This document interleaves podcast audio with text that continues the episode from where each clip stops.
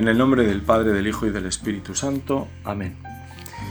Ven Espíritu Santo, llena los corazones de tus fieles y enciende en ellos el fuego de tu amor. Envía tu Espíritu y serán creados y renovarás la faz de la tierra. Comienzo este rato de oración leyendo un punto del catecismo para situar esta meditación sobre la penitencia y la confesión. Así me parece mejor para que podamos secundar las inspiraciones del Espíritu Santo. Este es un tema muy importante para nuestra vida. Así lo es que el Espíritu nos encuentre dóciles a su acción en este camino de la vida cristiana que supone una vida nueva que pasa por un proceso de conversión. Dice el Catecismo. La penitencia interior es una reorientación radical de toda la vida, un retorno, una conversión a Dios con todo nuestro corazón, una ruptura con el pecado, una aversión del mal, con repugnancia hacia las malas acciones que hemos cometido. Al mismo tiempo, comprende el deseo y la resolución de cambiar de vida con la esperanza de la misericordia divina y la confianza en la ayuda de su gracia. Quizá esto último pues es tan animante porque subraya eso, ¿no? La esperanza de la misericordia y la confianza en la gracia para poder realizar eso que el catecismo ha ido definiendo pues de una y otra forma, ¿no? Una reorientación radical, un retorno, una conversión, una ruptura, una aversión. Bueno, formas de decir en el fondo lo que Jesús nos decía con el nuevo nacimiento. Hay que nacer de nuevo. El hombre viejo tiene que morir, tiene que nacer ese hombre nuevo, pero gracias a la gracia y a la misericordia del Señor. Recordarás el mensaje de Jesús al comenzar su ministerio público.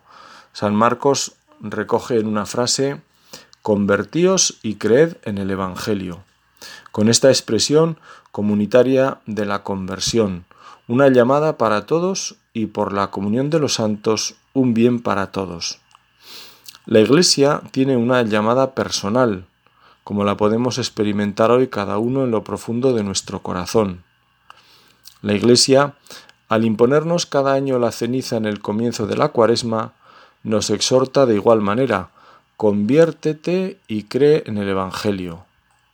Nuestra Madre, la Iglesia, nos llama en el nombre del Señor, porque Dios sabe qué somos y conoce qué hay en el corazón humano.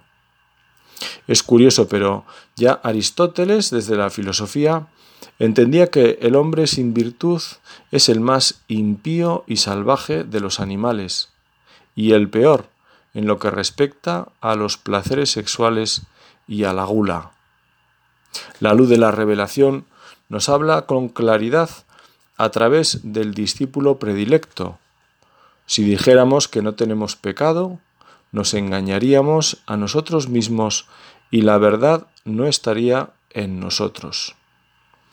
Para la Biblia y para los profetas en particular, el pecado hiere a Dios en su ser íntimo, ultraja su santidad y suscita una reacción personal de tristeza y desdén. San Juan Pablo II en la encíclica Centesimus Annus lo decía con otras palabras.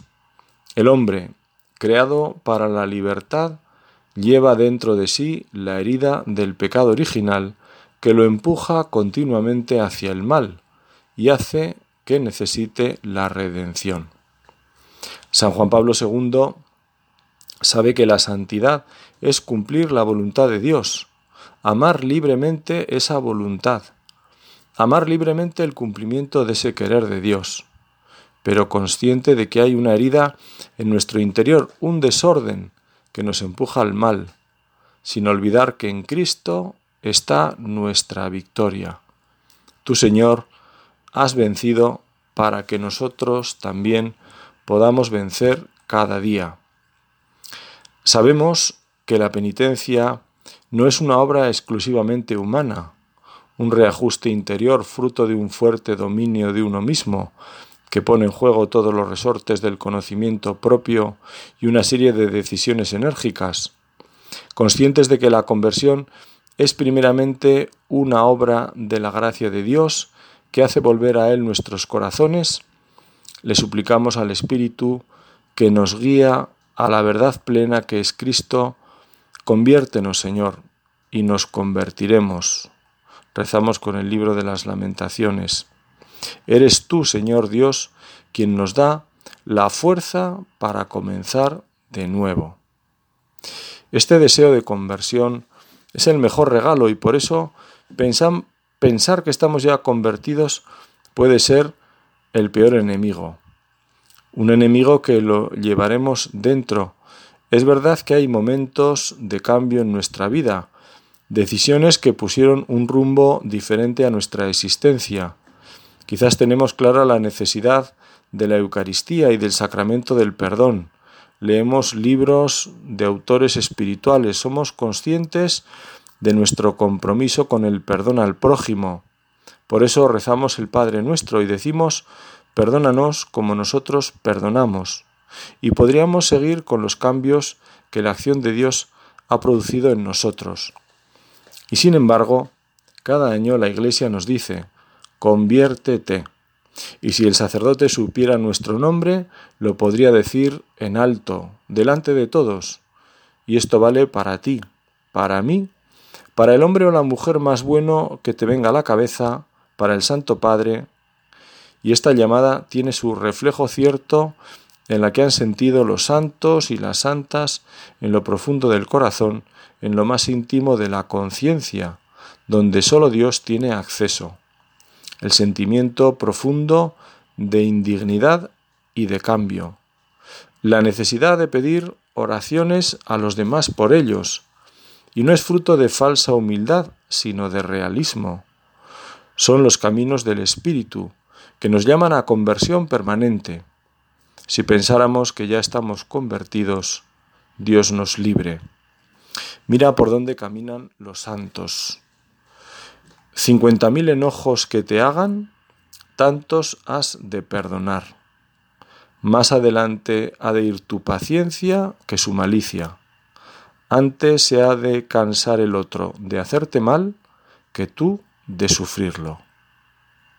¿Quién puede hablar así? Pues un santo. En este caso, San Juan de Ávila, patrono del clero español, que si lo dice es porque intentaba vivirlo. Seguramente, digo yo, no siempre lo conseguiría, pero al menos lo tenía claro. Era su empeño. Y su empeño, como decía el catecismo, apoyado en la fuerza de Dios, en la fuerza del Espíritu en él. Vivir así en esta disposición es acoger la gracia de la conversión y es camino diario, es exigencia continua, podemos poner ante el Señor esas situaciones en las que nos cuesta perdonar o pedirle luces al Espíritu para ver en qué hacemos mal. San Juan de Ávila no habla de pecado, sino de hacerle mal a alguien. Hacemos bien cuando sabemos escuchar, también cuando ponemos interés efectivo en lo que les ocurre a quienes nos rodean. Hacemos bien cuando no pasamos de largo y corregimos con paciencia, prudencia y examen. Si no hacemos esto, hacemos mal posiblemente. Haciendo eco a la llamada de la Iglesia a la conversión, recordamos la triple medicina que la Escritura y los padres repiten, el ayuno, la oración, la limosna, que expresan la conversión con relación a uno mismo con relación a Dios, con relación a los demás. El ayuno es exigir al cuerpo y no darle gusto con el fin de dedicarnos a lo que Dios nos pide para el bien de los demás y el propio. En los primeros siglos de la Iglesia, un autor cristiano así hablaba del ayuno, porque si no refrenas debidamente al cuerpo con ayunos y te das alegremente a la comida y a la bebida, la noble llama del espíritu pierde calor, debilidad perdón, debilidad por el placer frecuente y el alma se adormece en el corazón perezoso. El Papa Francisco, refiriéndose a esta práctica, se preguntaba, ¿qué ayuno quiere el Señor? La respuesta llega también de la Escritura, donde en primer lugar se lee doblegar como junco la cabeza, es decir, humillarse. Y a quien pregunta, ¿qué hago para humillarme? El Papa responde, piensa en tus pecados. Cada uno de nosotros tiene muchos, y avergüénzate porque aunque el mundo no los conozca, Dios los conoce bien. Este, por tanto, es el ayuno que quiere el Señor, la verdad, la coherencia. La oración sabemos que es aplicar nuestras facultades espirituales para unirnos a Dios. En ello estamos. La oración es expresión de apertura y de confianza en el Señor es el encuentro personal con Él, que reduce las distancias que el pecado crea. Rezar significa no soy autosuficiente, tengo necesidad de ti, tú eres mi vida y mi salvación. Así lo dice el Papa Francisco y se lo podemos repetir ahora al Señor de corazón. Tengo necesidad de ti, tú eres mi vida y mi salvación. Yo no soy autosuficiente. La limosna no solo es una invitación a dar dinero, sino a compartir más cosas, a compartir el tiempo, a cuidar enfermos, a perdonar a los que nos han ofendido, a corregir al que lo necesita para rectificar, dar consuelo a quien sufre, y otras muchas manifestaciones de entrega a los demás. Esta medicina nos va siempre bien. Es de ese tipo de medicamentos que nos hace bien en general. Quizás tienen tanto de medicamento como de complejo vitamínico, porque elevan nuestras defensas, nos hacen ir por delante. Esta penitencia interior, esta conversión a Dios con todo nuestro corazón, esta ruptura con el pecado, esta aversión al mal que decía el catecismo, la pedimos a Dios con sinceridad. Él ve en lo profundo del corazón. Esta necesidad encuentra en el sacramento del perdón una fuente de renovación y de búsqueda incesante. Un volver con el deseo de ese amor limpio a Dios, que vaya apartándonos de los afectos desordenados. Y es que cuando nos confesamos, nos encontramos con el corazón de Dios, con su misericordia, con su amor, que es de lo que tenemos que llenarnos, para que así nuestro corazón no se llene de otros consuelos, de otro tipo de amorcillos. En el fondo, para que vuelva y rectifique hacia el Dios del amor, el que purifica nuestra capacidad de amar, el que la ordena, el que sitúa el amor de Dios en el centro y va poco a poco situando el amor a los demás a la altura del nuestro. Qué bueno es Dios que nos ha dejado este signo del perdón, este encuentro real con Cristo, donde podemos escuchar la voz del buen pastor que nos perdona y anima nos pone en paz, nos devuelve a la vida, nos comunica la fuerza del Espíritu para llenar esos huecos de nuestro corazón, hasta ir transformando esa fuente del amor. Danos, Señor, un corazón nuevo. Renuévanos por dentro con espíritu firme. No aloje, alejes de nosotros tu rostro. Danos la alegría de la salvación estas palabras del Salmo con las que tantas veces hemos rezado seguramente se hacen verdad en este sacramento y dependen de nuestra buena disposición, como ocurre con los sacramentos. En ellos, bien lo sabemos, lo más importante es lo que se nos da, no el ministro que lo da. Es Cristo mismo el que actúa en la persona del sacerdote y es nuestro corazón el que debe buscar con sinceridad ese encuentro con la salvación de Dios en Cristo. Cristo ha diseñado el perdón de esta manera. El diablo, que es el padre de la mentira, es lógico que ponga todo su empeño en ir contra este medio de la gracia. En la confesión se muestra la verdad de lo que somos. Nos ponemos delante de Dios y sobre todo manifestamos con sencillez nuestros pecados. Esto debe molestar al diablo, amigo de tapar el mal, de justificarlo, de relativizarlo y en último término de disfrazarlo de bien. Cuando el mal se disfraza de bien, me parece que el diablo ha enredado lo suficiente las cosas. Por eso debemos crecer en la sinceridad. El octavo mandamiento, como sabes, nos previene no mentirás ni dirás falso testimonio.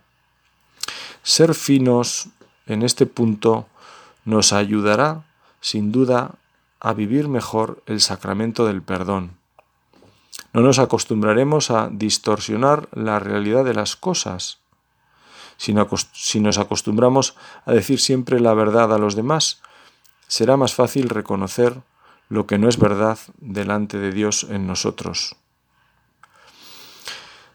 Cuando celebra el sacramento de la penitencia, el sacerdote ejerce el ministerio del buen pastor que busca la oveja perdida, el del buen samaritano que cura las heridas, el del padre que espera al hijo pródigo y lo acoge a su vuelta, el del justo juez que no hace acepción de personas y cuyo juicio es a la vez justo y misericordioso. En una palabra, el sacerdote es el signo y el instrumento del amor misericordioso de Dios con el pecador. Estas bellas palabras del catecismo pues resumen en el fondo lo que es este encuentro con el Señor, que tenemos que pedirle de corazón, valorarlo y profundizar en él y vivirlo, al menos por nuestra parte, cada vez mejor. Fíjate ya, en el año 96 encontré estas palabras de San Juan Pablo II que me impresionaron. Bueno, son una vez más la clarividencia de los santos. Decía el Papa, en una época en que todas las relaciones humanas son frías y los contactos resultan anónimos, la confesión personal se presenta como una de las pocas posibilidades de encuentro individual personal. Pues es verdad, bien lo sabemos, la confesión es, es un encuentro de lo profundo, en lo profundo de nuestra persona. Estos encuentros los necesitamos y se producen en las relaciones humanas, en, cuando hay amistad sincera, pues se comparten las cosas a un nivel más profundo, no solo superficial. Se ha dicho que nuestra época es una época pues muy superficial en la que se hablan digamos, o se tratan o se comentan muchas cosas, eso, de la superficie, pero esas cosas que están más al interior, en el fondo de la persona, ¿cuándo, cómo, con quién las puedo contrastar? La confesión no es un encuentro con un psicólogo, ni es una especie de, no sé, de descarga ¿no? emocional. No es eso. Es un encuentro con Cristo, que es el mejor psicólogo, porque es el que me conoce en lo más profundo de mi persona y que no necesita eh, muchas explicaciones, porque es un encuentro en el que actúa Dios y en el que toca lo más profundo de mi corazón y de mi alma, y lo toca con el perdón, y lo toca pues con ese toque, valga la redundancia divina, divino que es, que es la gracia, ¿no? Por eso es, digamos que es como el mejor de los encuentros, porque es el encuentro con quien más te quiere, con quien mejor te conoce y con el que, no sé, te ama tanto que está ya dispuesto al perdón, que no necesita de ti muchas explicaciones. Necesita que te pongas de rodillas y que le digas de corazón, pues lo que el hijo pródigo, he pecado contra el cielo y contra ti. Un encuentro personal. Si cada persona que viene a este mundo somos únicos e irrepetibles, Dios ha salido al paso de esa realidad. Él nos ha creado a su imagen y semejanza y nos sana desde nuestra particularidad. Se ha puesto muchas veces el ejemplo de la medicina y del médico que nunca trata a las personas en grupo, sino individualmente. Pero el encuentro de corazón a corazón aún es más profundo. Si nuestras huellas dactilares son personales, ¿qué no será el misterio del corazón de cada uno? Por eso, nunca agradeceremos lo suficiente este remedio divino que responde a nuestra grandeza como personas. Incluso el hecho de que nos cueste es expresión de su calidad, siendo algo tan sencillo, dolor, arrepentimiento, manifestación, es algo muy hondo porque expresa el fondo de nuestro ser. Es poner mi vida ante el amor de mi Padre del cielo, dejar que el amor de Cristo en la cruz empape mi debilidad, que el Espíritu Santo con su fuego consuma mis miserias. En nuestra oración siempre cabe esta súplica a Dios por nosotros, para que vivamos mejor este remedio, para que seamos puntuales si nos confesamos con frecuencia, o para que no lo retrasemos por desidia. Y con un corazón católico, pidamos esta gracia de una penitencia interior, como decía el catecismo, para nuestros conocidos, familiares, compañeros, una reorientación de la vida hacia Dios, un deseo de conocer a Cristo y seguirlo. No cabe purificación ni transformación en nuestra vida sin pasar por este sacramento. Si en una parroquia crecen las confesiones en cantidad y calidad, crecerá la vida cristiana y al revés. En esto una vez más los santos han sido tan clarividentes. Vuelvo al ejemplo de San Juan Pablo II, que esta vez les hablaba así a los obispos alemanes. Tratad de explicar la confesión de nuevo en las parroquias y de hacer que la comprendan. Es preciso inducir a los sacerdotes y seminaristas a recibirla ellos mismos. No lograrán nunca convencer a alguien a aceptar este sacramento si ellos mismos no buscan y experimentan su gracia. Algunos sacerdotes han comprobado precisamente como confesores que el sacerdocio tiene sentido y han encontrado así una nueva alegría en su servicio. No me imagino hablando a obispos, y yo tampoco lo soy, pero nos sirve muy bien lo que nos dice San Juan Pablo II a cada uno de nosotros, porque el mensaje es muy claro. Para ser buen apóstol de este sacramento, sé un buen discípulo del mismo. Vívelo bien, porque si lo vives bien, si realmente para ti es un encuentro liberador, por decirlo de alguna forma, mira, lo vas a anunciar, lo vas a transmitir, te saldrá el, hacer eh, apostolado de este sacramento. Hay un psicólogo que decía, no tengo apuntado el nombre, pero me da igual, yo admiro mucho, decía, el perdón en la iglesia, que es el perdón que nos da Dios. Esto da una lección de terapia psicológica conductual. No se nos da sin más. Se piden varios actos. El primero, el arrepentimiento. Después, el propósito de enmienda. Y esto implica hechos efectivos de evitar las ocasiones de cometer otra infidelidad. Y por último, la penitencia. Hay que reparar y satisfacer por el mal causado. Dios no quiere el verdadero bien del ser humano, Dios que quiere, perdón, el verdadero bien del ser humano, no anda con perdones de pacotilla. Nos perdona elevándonos y no dejándonos en nuestras debilidades. Nuestra madre, la Iglesia, en cuanto a la confesión, hace como las madres con sus hijos. Comienza marcando mínimos para ir ayudándonos a crecer. Nuestras madres nos ayudaron a dar los primeros pasos y nos animaban para que los diéramos nosotros solos. Y al final nos verían orgullosas echar a correr. No nos dice la Iglesia cada cuánto nos tenemos que confesar. Nos dice que si tenemos conciencia de pecado grave, cuanto antes, eso sí. Y la vida cristiana sabemos que es un crecer en positivo, no tanto por lo que no hay que hacer, sino por lo que hay que hacer. Nuestra misma oración es un momento para vivir la preparación a la confesión.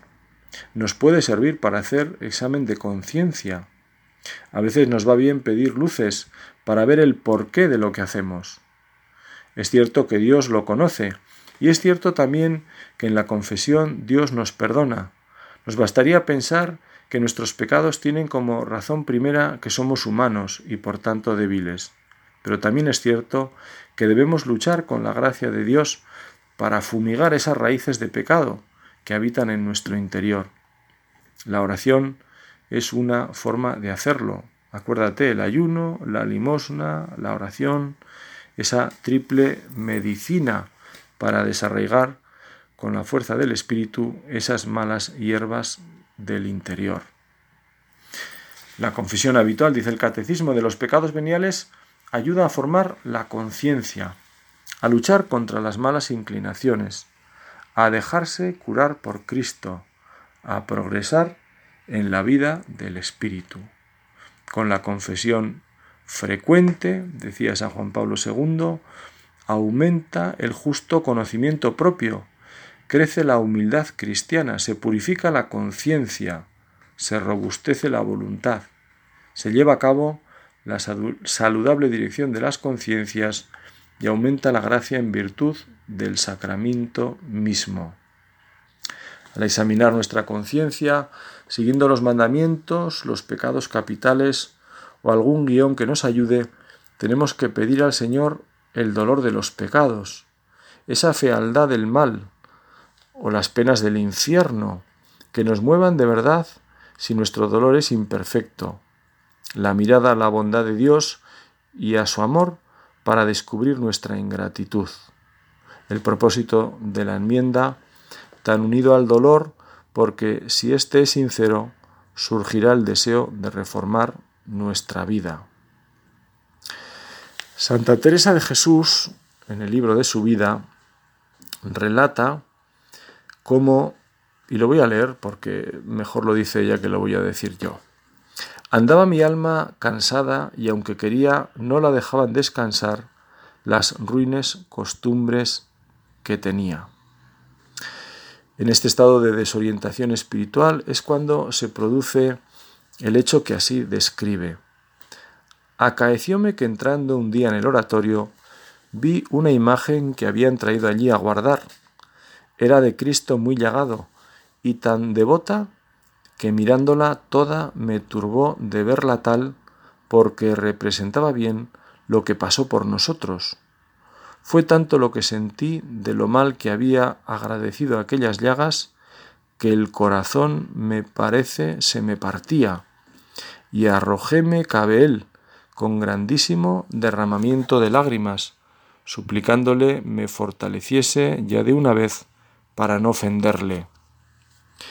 Bueno, me parece un, pues una buena expresión de ese, volviendo al comienzo, de esa reorientación que es la penitencia interior, ¿no? esa reorientación de la vida, ese cambio radical al que decíamos la Iglesia nos llama cada año y que nosotros en la oración, ahora que estamos en ello, pues le podemos pedir al Señor, porque creo que es una petición que nos cabe cada día, Señor, que me convierta. Había un sacerdote mayor al que conocí que solía decir, muchas veces se lo escuché, reza para que me convierta. Y era un buen sacerdote. ¿eh? Yo pensaba pues que lo diría como una especie de, pues no sé, ya de latiguillo, ¿no? Una frase hecha. Pero con el tiempo uno se da cuenta de que es algo muy, muy cabal. Reza para que me convierta. Bueno, aquí rezamos unos por otros, ¿no? Rezo para que te conviertas. Reza tú también para que yo me convierta. Y le pedimos al Señor, Señor, ayúdame a convertirme. Dame esta experiencia de Santa Teresa que sin duda habría visto 800.000 veces imágenes, incluso, si cabe, pues eh, más artísticas que esta, porque según decían que no debía ser una imagen especialmente, entre comillas, eh, piadosa, ¿no? Pero bueno, esta vez el Espíritu Santo le tocó, le tocó el corazón, ¿no? Es lo que queremos que el Espíritu Santo haga con nosotros, aunque sea ya esto es como el fútbol, ¿no? Mientras hay mientras no pite el árbitro, hay tiempo y aquí incluso después de la oración sigue habiendo partido porque seguimos estando delante de Dios. La oración al final nos quiere ayudar para ser conscientes de dónde estamos, ante quién estamos, quiénes somos. Habrá terminado nuestro rato de oración, pero no dejamos de estar delante de Dios. Terminamos con Santa María, como siempre, para que ella nos conceda esa gracia de la conversión. Los lugares de, la Virgen, los lugares donde la Iglesia ha reconocido apariciones marianas, pues están ligados a, a, la conversión. Son lugares donde mucha gente ha vuelto a Dios. Son lugares donde se practica el sacramento de la confesión, donde hay auténticos encuentros renovadores. Bueno, algo tiene nuestra Madre en relación a la conversión. Su corazón, es el que mejor sabe y entiende del corazón de Cristo y también conoce el tuyo y el mío. Pues a ella le ponemos nuestro corazón al terminar este rato de oración para que el día que tenemos por delante o fin, o lo que tengamos por delante a la altura que estemos del día, pues el Señor nos siga bendiciendo y el Espíritu siga trabajando en nuestro interior haciendo su obra, que no es otra que esta reorientación de nuestra vida como hermanos, sabiéndonos y siendo hijos de Dios. Amén.